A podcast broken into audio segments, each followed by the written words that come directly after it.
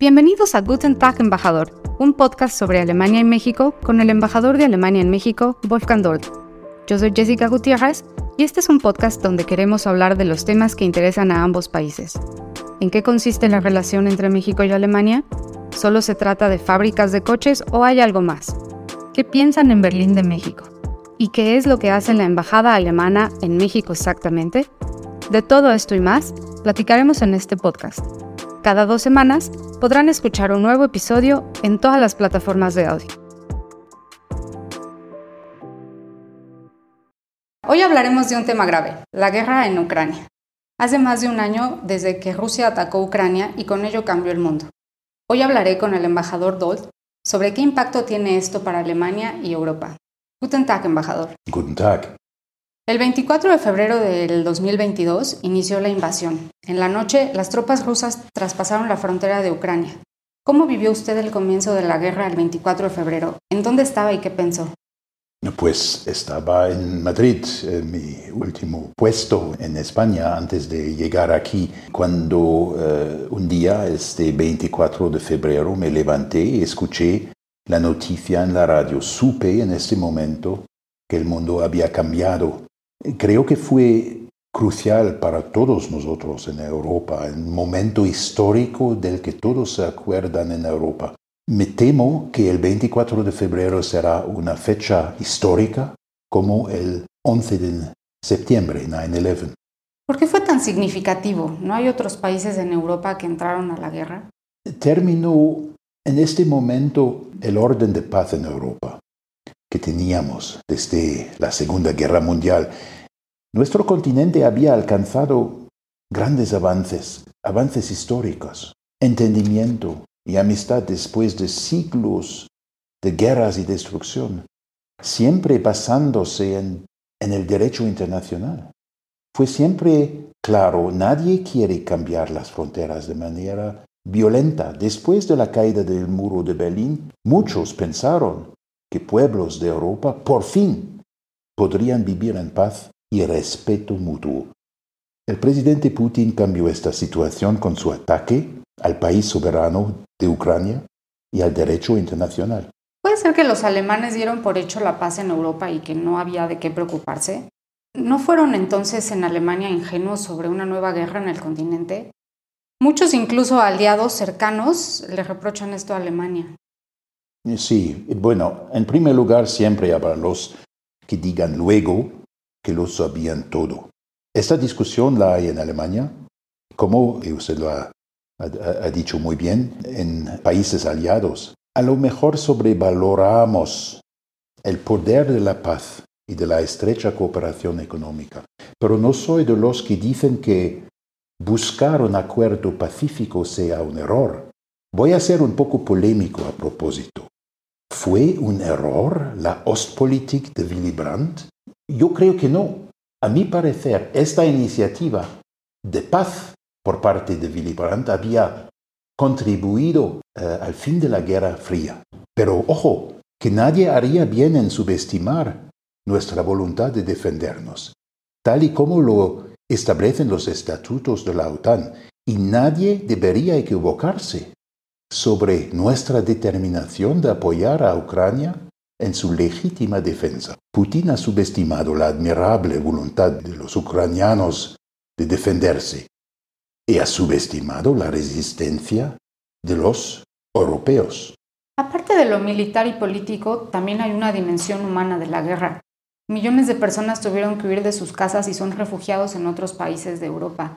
¿Cómo les apoya Alemania? Alemania eh, recibió a más de un millón de refugiados eh, de Ucrania. Acoger a extranjeros que necesitan ayuda tiene tradición y está ligado a nuestra propia historia alemana. Después de la Segunda Guerra Mundial, muchos desplazados alemanes encontraron un nuevo hogar. También en la crisis de los refugiados de 2015 hubo una ola de apoyo en Alemania. Y siendo muy sincero, eso me hace sentirme orgulloso. Desde un principio Alemania ha apoyado al gobierno ucraniano con ayuda humanitaria y recursos financieros. pero por mucho tiempo fue muy controvertida la pregunta de si también se podía ayudar a Ucrania con apoyo militar. Entre tanto, Alemania ha enviado muchos sistemas de armas, más recientemente los tanques Leopard. ¿Por qué fue tan difícil este debate? Fueron muy duras las críticas a la reacción lenta de Alemania. Bueno, hay que saber que por su historia, Alemania tradicionalmente quiere ser cautelosa. Tiene política muy estricta para exportaciones de armas. El importante principio básico siempre ha sido no enviar armas a partes en conflicto. Tuvimos que desechar este principio en caso de Ucrania porque se perturbaron nuestros fundamentos. Se ha violado gravemente la Carta de la ONU. Hay una agresión brutal en nuestra vecindad. Mira, pocas horas en auto desde Berlín. Para Alemania y Europa es elemental que Rusia no gane. Por eso la decisión consecuente. Enviamos lo que se necesite. Cada una de estas decisiones se evalúa cuidadosamente y se coordina con socios. No se trata aquí de eh, estar con demasiado priso. Actuar juntos, eso es esencial. Se sabe que los países europeos son muy coordinados y unidos, pero ¿es Europa capaz de actuar por sí sola? Gran parte del apoyo para Ucrania ha venido de Estados Unidos. Bueno, sí, somos capaces. Putin tuvo como lo he dicho antes, esperanza de que en Europa hubiera diferentes opiniones sobre su guerra y eso pudiera dividirnos. No fue así.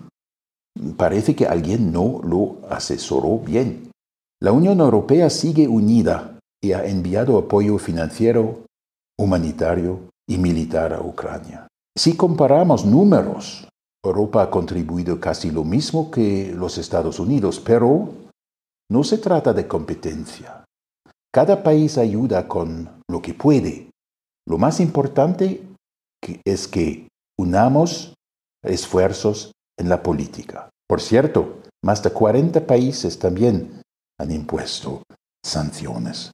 ¿Y qué significa todo esto para México? Ucrania está muy lejos de nosotros, también hay otros conflictos en el mundo. Estamos hablando más bien de un conflicto regional en Europa, ¿no? Bueno, claro que Ucrania está muy lejos. Entiendo bien que mexicanos se cuestionen qué tiene que ver conmigo. Mi respuesta es muy concretamente, bueno, eso se puede ver cada día cuando va de, compras. La inflación ha aumentado. Se siente aquí en nuestras carreteras y se ve en, en cada oxo. En general hay que decir y eso me parece importante también, más allá de la cuestión de, los precios.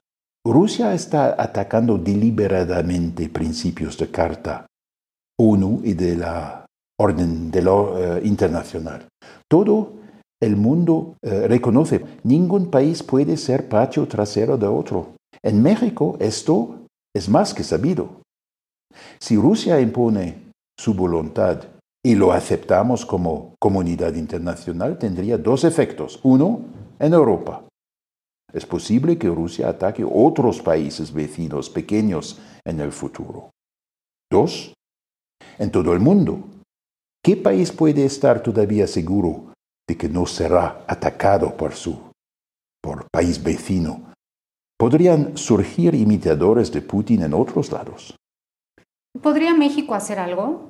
Bueno, el gobierno de México siempre ha, abogado por paz y condenó la agresión rusa. Ahí estamos del mismo lado. En importantes resoluciones en la ONU, México condenó la guerra y llamó a Rusia a retirar tropas, como mayoría de países del mundo, por cierto. Lo importante es la solidaridad internacional. Putin apuesta a que el mundo se cansará de guerra y será complaciente con Rusia para terminar conflicto, el conflicto pronto. Ahí tenemos que cerrar filas como países libres. En Rusia, pero también en otros países, hay algunos que dicen que el Occidente no está libre de culpa por la guerra, que había provocaciones contra Rusia, y ellos tenían que actuar para frenarlo y que Estados Unidos también había violado el derecho internacional en el pasado. Bueno, eso se dice muchas veces y creo que aquí los historiadores van a analizar en los próximos años esta situación en las últimas décadas. Quizás hubo errores, pero eh, en este momento prefiero enfocarme en hechos, porque eso, ellos son muy, muy claros. Rusia es el agresor. Ni Ucrania ni Occidente atacaron a Rusia. Putin inició la invasión. Tampoco se molestó en ocultar sus motivos. No cree él que Ucrania es un país soberano ni que tiene identidad propia. Eso, lo siento, es imperialismo puro y duro. Si Rusia apunta el dedo a otros y le echa la culpa a Occidente, eso es cruda estrategia, hay que tener cuidado. Ojo, lo vemos en nuestro día a día cuando un agresor, tras sus hechos, se hace pasar por la verdadera víctima, como diciendo, ¿qué podía hacer? Tenía que golpear. No creo que este convenzo a muchos. Lo que también está detrás del ataque, eh, hay que decirlo, es la preocupación del liderazgo ruso de que la ola de libertad y democracia en Ucrania contagie a la generación joven en Rusia, esta misma generación que en estos días tiene que pelearse, hacer la guerra en un país ajeno y participar en esta invasión. Pero en realidad sí es así. Se puede ver en las opiniones, por ejemplo, en redes sociales. Hay muchos que dicen que se trata de un conflicto de Occidente, especialmente de Estados Unidos, eh, que actúa en contra de Rusia para tener el dominio del mundo y un orden mundial unipolar liderado por, por ellos mismos, por Estados Unidos. Sí, eso se escucha mucho. Pero aquí volvemos a lo mismo. Se pueden tener todo tipo de opiniones y explicar el mundo como a cada uno mejor le parezca. Entiendo también que aún hay algunos que tienen una imagen, digamos, romántica de Rusia, romántica del experimento revolucionario eh, en Rusia, pero ninguna teoría justifica, y eso es el punto central, que Rusia puede atacar a su vecino y invadirlo. Nuestra idea del mundo es una de un orden pacífico que se basa en reglas comunes, en derecho internacional, en respeto mutuo ante la soberanía del otro. Nuestro fundamento es la Carta de, las Naciones Unidas. ¿Eso es para usted una idea occidental? Lo pregunto. Hace poco Rusia anunció que moverá algunas de sus armas nucleares a Bielorrusia. ¿Hay el riesgo de que la guerra escale y se vuelva una guerra mundial? Bueno, efectivamente la situación no es inofensiva. Canciller Scholz siempre ha resaltado que Alemania hace todo lo posible para que esta guerra entre Ucrania y Rusia no se convierta en una guerra entre Rusia y los países de la OTAN. Mientras Putin amenaza con armas nucleares, la OTAN reacciona de manera moderada. Lo, importante en esta situación es no caer en provocación y hacer que la situación empeore, pero también mantener una postura de firmeza, eso sí. Recientemente se conmemoró el primer aniversario del inicio de la guerra. Parece que hasta hoy no hay avances militares, pero tampoco los políticos han llegado a una solución del conflicto. ¿Qué piensa usted? ¿Habrá negociaciones en algún momento? ¿Qué hace Alemania para alcanzar la paz?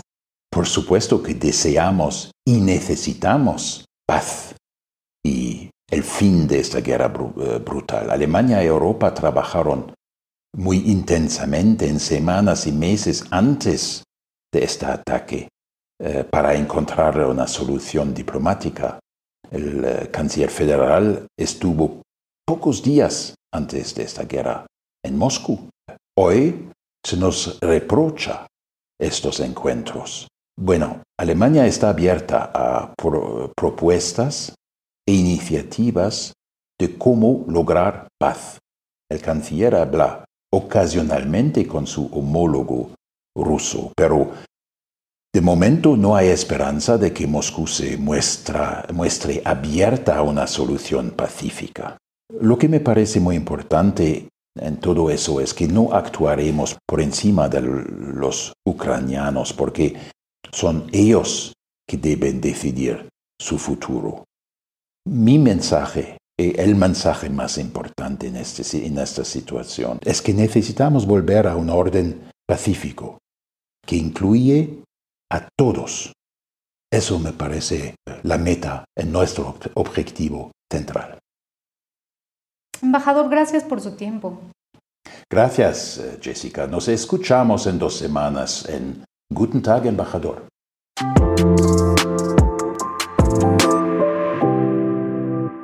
Este fue el episodio de hoy de Guten Tag, embajador, el podcast de la Embajada de Alemania en México. ¿Tienen preguntas o comentarios? Pueden escribirnos al correo electrónico podcast.mexi.diplo.de. Encuéntranos también en redes sociales como Embajada Alemana Ciudad de México en Facebook y como arroba Alemania en Twitter e Instagram. Gracias por escucharnos y hasta la próxima. Nuestro siguiente episodio estará disponible cada dos semanas en la plataforma de audio de tu preferencia.